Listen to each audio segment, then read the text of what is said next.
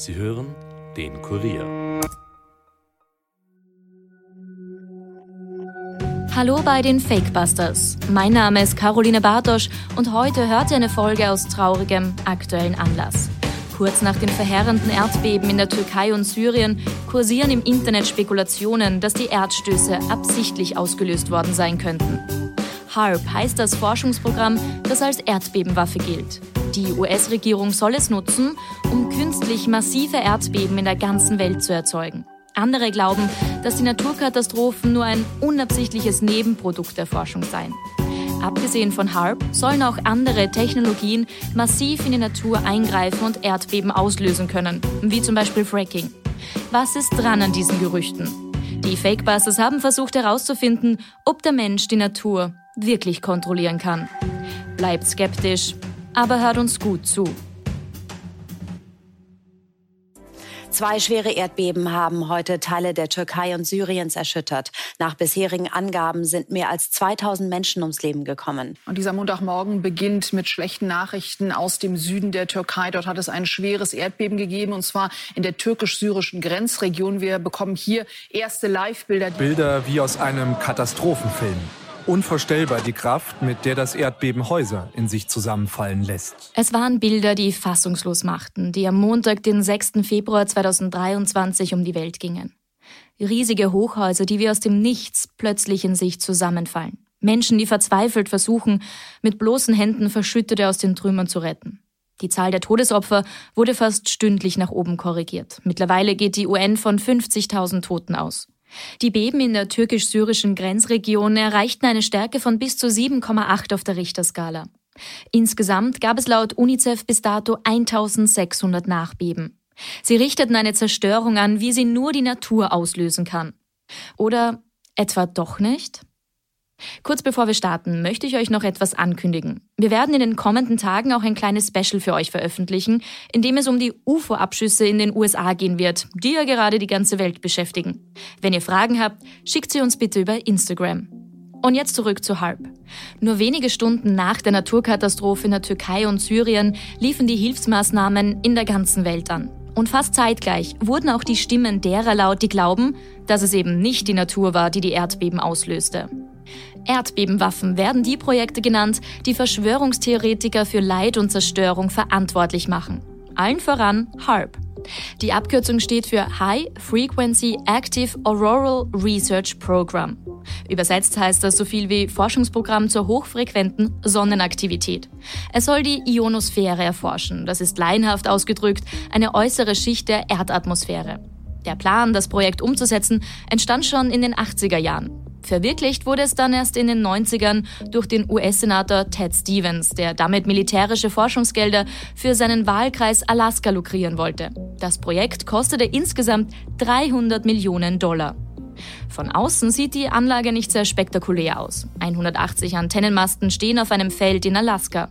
Ihr findet ein Foto davon auf unserer Fakebusters Instagram-Seite. Der Zweck des Projekts war es, mittels Radiowellen die Funkwellenausbreitung, Navigation und Kommunikation verbessern zu können. 14 Universitäten und das US-Militär waren am Projekt beteiligt. Und ja, es heißt waren, weil sich das Militär 2014 zurückgezogen hat. Mittlerweile wird die Anlage an Wissenschaftler vermietet. Einen echten Verschwörungstheoretiker beeindruckt das aber nicht. Die sehen das US-Militär immer noch als Lenker dieses angeblichen Geheimprojekts. Und zugegeben, dazu haben auch viele Medien und Wissenschaftler beigetragen. In 1993, the FAA started warning pilots to stay away from a certain section of airspace over Alaska. The U.S. government was experimenting with a new breed of high altitude electronic technology. Was significantly altering the Alaskan airspace. The experiments continue to this day, and critics are warning that this project could have global effects that will destroy our planet.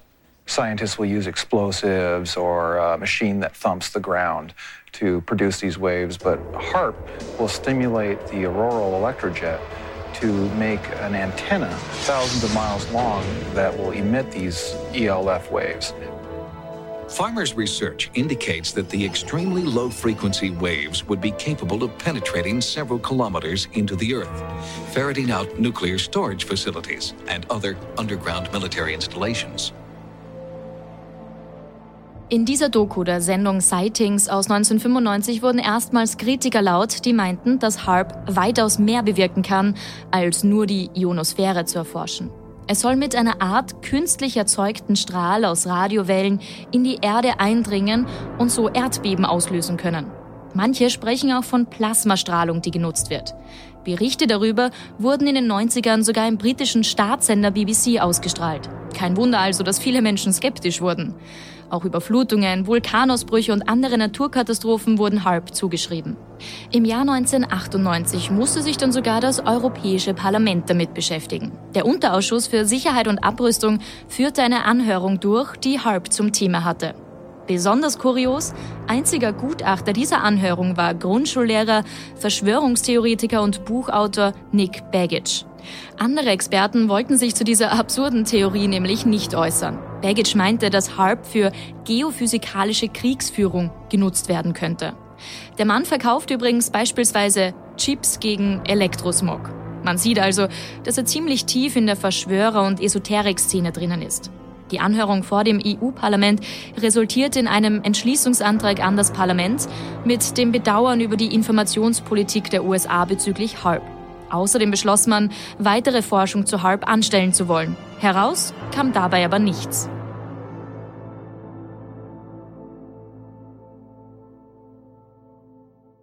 So schwellten die Spekulationen rund um die Existenz einer Erdbebenwaffe weiter und wurden immer wieder herausgekramt, wenn es zu großen Katastrophen kam, wie zum Beispiel dem verheerenden Erdbeben in Haiti 2010. Eine Wissenschaftlerin, die damit besonders bekannt wurde, ist Claudia von Werlhoff. Die Deutsche, die an der Uni Innsbruck Politikwissenschaft lehrte, warf öffentlich die These in den Raum, dass die USA das Erdbeben in Haiti 2010 absichtlich erzeugt hätten. Über 300.000 Menschen fielen den Erdstößen damals zum Opfer. Werlhoff meint, dass die Beben mit Earthquake Machines wie HARP erzeugt wurden. Sie werden angeblich benutzt, um Erdölreserven aufzuspüren. Zwischen Haiti und Kuba soll es laut der Professorin große Ölreserven geben. Die US-Regierung hätte die Beben dann erzeugt, um die militärische Besetzung des Landes zu ermöglichen. Auch die kanadische Verschwörungstheoretikerin Rosalie Birtle bestärkte von Werlhoff in ihren Thesen. Birtle wiederum meint, dass man nach dem Beben in Haiti sogar einen Plasmastrahl am Himmel gesehen hätte, was ein Beweis für das absichtlich erzeugte Erdbeben sei. Von Werlhoff sagt außerdem, dass bei ihr eingebrochen worden sei, nachdem sie über die Erdbebenthese gesprochen habe. Das waren dann vermutlich irgendwelche Geheimdienste. In einem Interview mit dem Polizisten Michael Vogt auf YouTube begründete sie ihren Glauben an Erdbebenmaschinen dann mit den Forschungen von Nikola Tesla. Ich kannte Tesla schon früher von früher, weil ich mich öfter mit alternativer Physik beschäftigt hatte und wusste aber nicht, äh, welche massiven Waffensysteme aufgrund von dessen Forschung inzwischen entwickelt worden waren und dass speziell die Russen früher und dann auch die Amerikaner äh, sein Wissen, nachdem er gestorben war 1943 oder ermordet worden ist, weiß man nicht so genau, übernommen haben. Tesla gilt ja in der ganzen Wissenschaft als nicht existent, obwohl unsere ganzen elektrischen, elektromagnetischen Techniken alle äh, von, von, alles von Tesla ist. Ohne den hätten wir das alles nicht. Also ganz komisch. Und der hat äh, diese Möglichkeit, eben in die Materie einzugreifen über die, ihre Schwingung und nicht über die, äh, den, die, die Materie als, als Stoff, sondern über die Schwingung, die alle Materie hat, siehe Wirbel und siehe Bewegung auf der Erde. Äh, wenn man da eingreift, kann man mit pulsiert, Magnifying Transmitter und so weiter, kann man äh, unendlich große Schwingungen erzeugen, wenn man die energetisch pulsiert aufschaukelt, ne, immer so exponentiell. Und hat gesagt, man muss damit sogar die Erde zerstören, spalten und aus dem, aus dem Sonnensystem schmeißen könnte, in die Sonne hinein und so weiter. Der hat das ja schon 1908, das erste Erdbeben selber produziert, mit seinem, in einem eigenen Haus, dass er beinahe umgefallen wäre dabei. Erdbebenmaschinen gäbe es also schon seit Nikola Tesla. Was ist da dran? Der serbische Wissenschaftler war tatsächlich einer der größten Genies um die Jahrhundertwende und ist maßgeblich für den Strom, wie wir ihn heute nutzen, verantwortlich. 1935 erzählte der 79-jährige Tesla auf seiner Geburtstagsfeier, er habe mittels eines Oszillators ein Erdbeben in der Innenstadt von New York ausgelöst. Ein Oszillator ist ein Gerät zur Erzeugung von elektrischen Schwingungen. Tesla behauptete angeblich, dass er bei Experimenten unabsichtlich ganze Hochhäuser in Schwingung versetzt hätte und es deshalb sogar zu Polizeieinsätzen gekommen sei. Belege für diese Behauptung gibt es nicht. Es ist nicht einmal sicher, dass Tesla das wirklich so gesagt hat. Verschiedene Versuche, die später durchgeführt wurden, konnten die Behauptung des erdbebenerzeugenden Oszillators ebenfalls widerlegen. Also, gibt es Erdbeben, die von Menschen gemacht wurden? Ja, und sie passieren häufiger, als viele vielleicht denken. Oil and gas production has quickly become Oklahoma's largest industry. But now some scientists are questioning whether the increase in earthquake activity is related to part of the fracking process. Morgan Brennan reports from Prague, Oklahoma. Struck Prague, Oklahoma in 2011 was the largest in state history. Everything just started shaking. In diesem Bericht aus Oklahoma von CNBC sieht man Fracking-Fördermaschinen und Häuser mit Rissen und anderen deutlichen Erdbebenschäden. Außerdem hat sich die Zahl der Beben mit einer Stärke von 3,0 und mehr in dem amerikanischen Bundesstaat von wenigen Dutzend im Jahr 2012 auf beispielsweise 907 im Jahr 2015 erhöht. They increased throughout the central US in about 2009, but primarily in just a few states and a few places within states like southern Colorado, Arkansas, uh, Texas, Oklahoma. Kurz zur Erklärung. Die Erdgasgewinnung durch Fracking ist seit Jahren ein beliebtes Mittel in den USA, aber mittlerweile auch in Europa. Bei dieser Technik wird ein Gemisch aus Wasser, Sand und verschiedenen Zusätzen unter hohem Druck in den Untergrund gespritzt. Dadurch entstehen Risse im Gestein, die dann mehr oder weniger das Erdgas freisetzen. Aber die meist giftigen Fracking-Chemikalien vergiften Trinkwasser und Luft und können eben Erdbeben auslösen. Wie verheerend diese Beben sein können, wird uns später unser Experte beantworten. Auch, ob man solche Technologien theoretisch nutzen könnte, um absichtlich Erdbeben auszulösen. Dass der Mensch mit Wissenschaft und Technik in die Natur eingreifen kann, ist also wahr. Ähnlich ist es auch bei Wettermanipulation. Dazu haben wir bereits eine Folge gemacht, in der wir unter anderem über Chemtrails sprechen. Wir haben herausgefunden, dass die USA im Vietnamkrieg tatsächlich das Wetter beeinflusst haben, um den Feind zu schwächen. Die Folge findet ihr über unsere Instagram-Seite. Im Zuge dessen haben wir auch über die NMOD Convention gesprochen, die auch für heute wichtig ist. Sie verbietet nämlich den Eingriff in die Natur zu militärischen Zwecken. Im Jahr 1977 vereinbarten die Vereinten Nationen die sogenannte Environmental Modification Convention. Sie verbietet es den Unterzeichnerstaaten, die Umwelt in einem Konflikt gezielt zu schädigen oder eben eine Schädigung an der Umwelt als militärische Waffe einzusetzen. Wetterbeeinflussung zu militärischen Zwecken ist damit verboten. Bis 2022 wurde die NMOD-Konvention von 78 Staaten ratifiziert, darunter Deutschland, Österreich, die Schweiz und die USA, China, Indien und Russland. Rechtlich gesehen ist die Lage also klar. Einen echten Verschwörungstheoretiker beeindruckt das aber nicht. Wir haben heute einen Seismologen eingeladen, der uns nun erklären wird, ob es denn möglich wäre, gezielt Erdbeben zu erzeugen. Anton Vogelmann von Geosphere Austria. Hallo. Schönen guten Tag. Bei einem Erdbeben verschieben sich ja die Kontinentalplatten, was dann eben Erschütterungen zur Folge hat. Wenn man das jetzt künstlich erzeugen wollen würde, müsste das ja vermutlich in großer Tiefe passieren. Wie tief wäre das denn dann? Die Bruchflächen äh, befinden sich in 10 bis 20 Kilometern Tiefe in der Erdkruste. Diese Bruchflächen sind äh, meistens zig Milliarden, äh, zig Millionen, zig Millionen Jahre alt.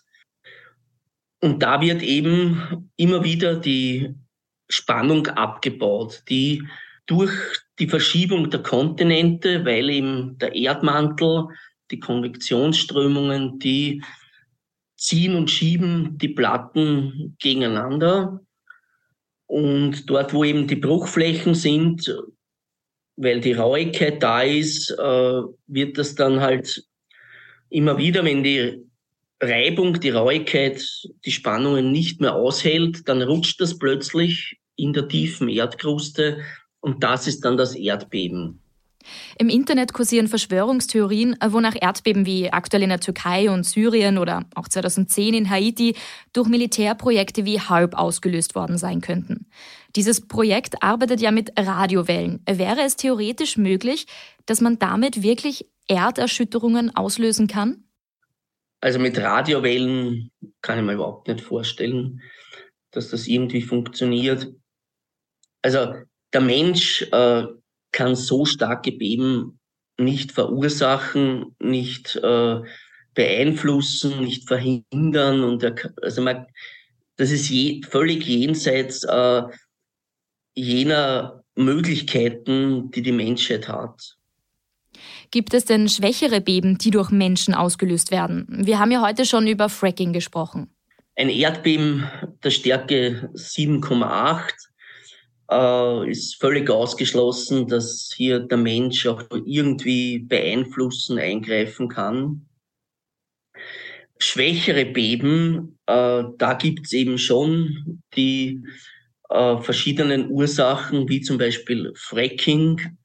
Bei Fracking weiß man, da werden Erdbeben, schwache Erdbeben ausgelöst. Das geht dann so bis Magnitude 4,5 normalerweise. Das ist schon stark spürbar und da können erste leichte Gebäudeschäden auftreten.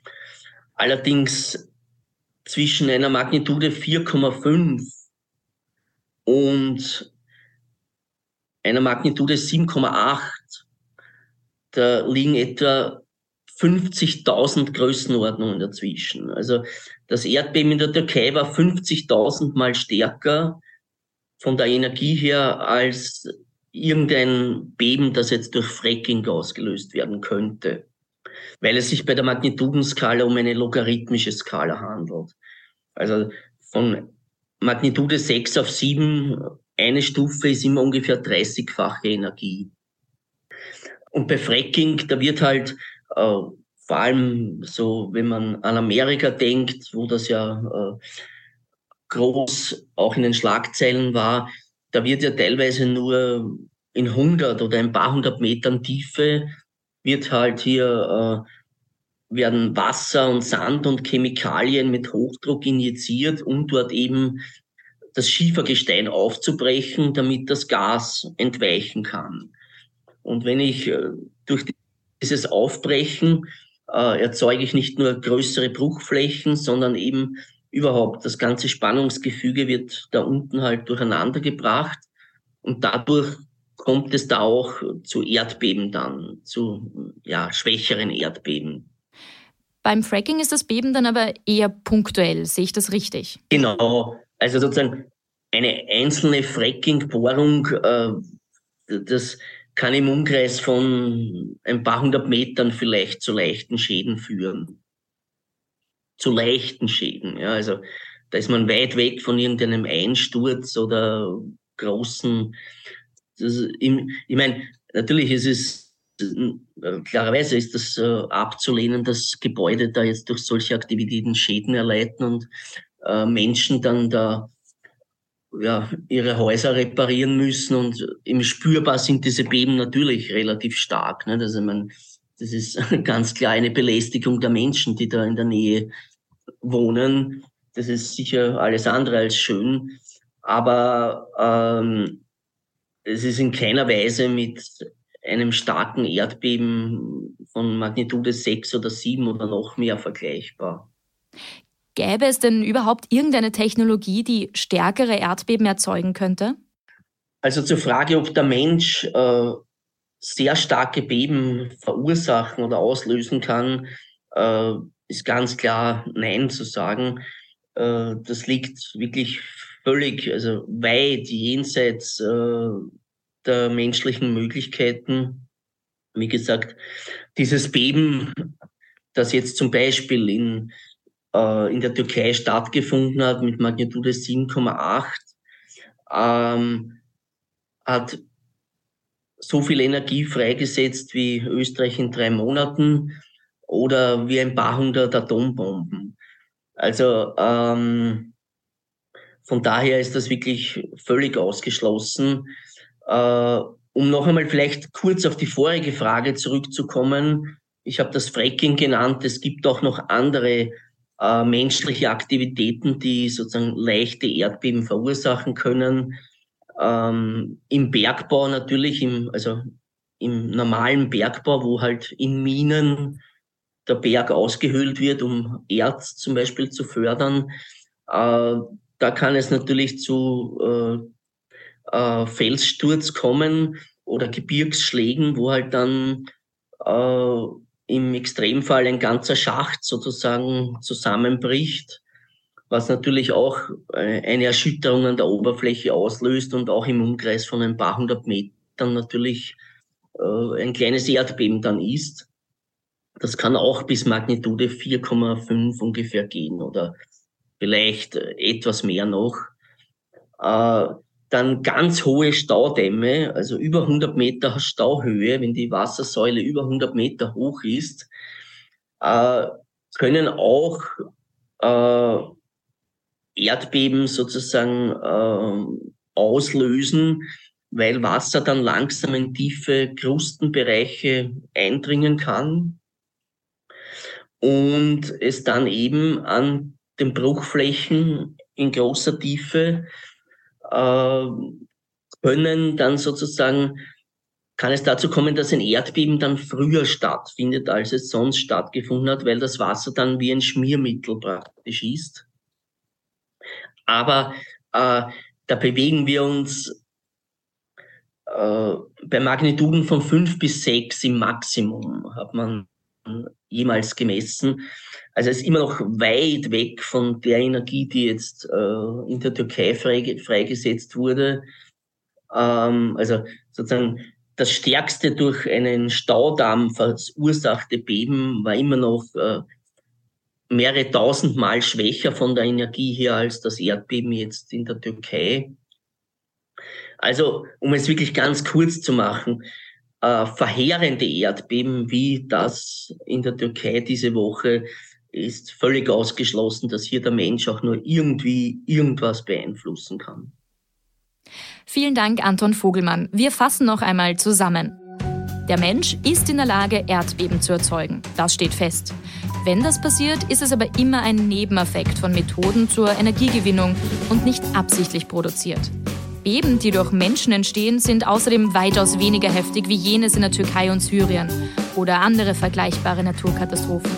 Unser Experte hat uns erklärt, dass er im Moment von keiner Technologie weiß, die es schaffen würde, die Erdkruste in 20 Kilometern Tiefe zu beeinflussen. Erdbeben sind eine Naturkatastrophe und keine Kriegswaffe. Wir haben euch auf unserer Fakebusters Instagram-Seite heute übrigens noch Möglichkeiten zum Spenden für die Türkei gepostet, wenn ihr das gerne möchtet. Wir hören uns wieder in zwei Wochen. Bis dahin. Bleibt skeptisch, aber hört uns gut zu.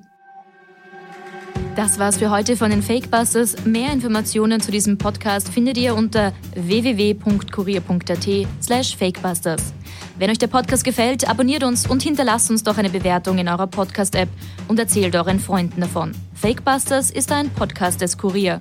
Moderation von mir, Caroline Bartosch, Redaktion Birgit Seiser, Schnitt Dominik Kanzian, Produzent Elias Nadmesnik. Weitere Podcasts findet ihr auch unter www.kurier.at slash podcasts.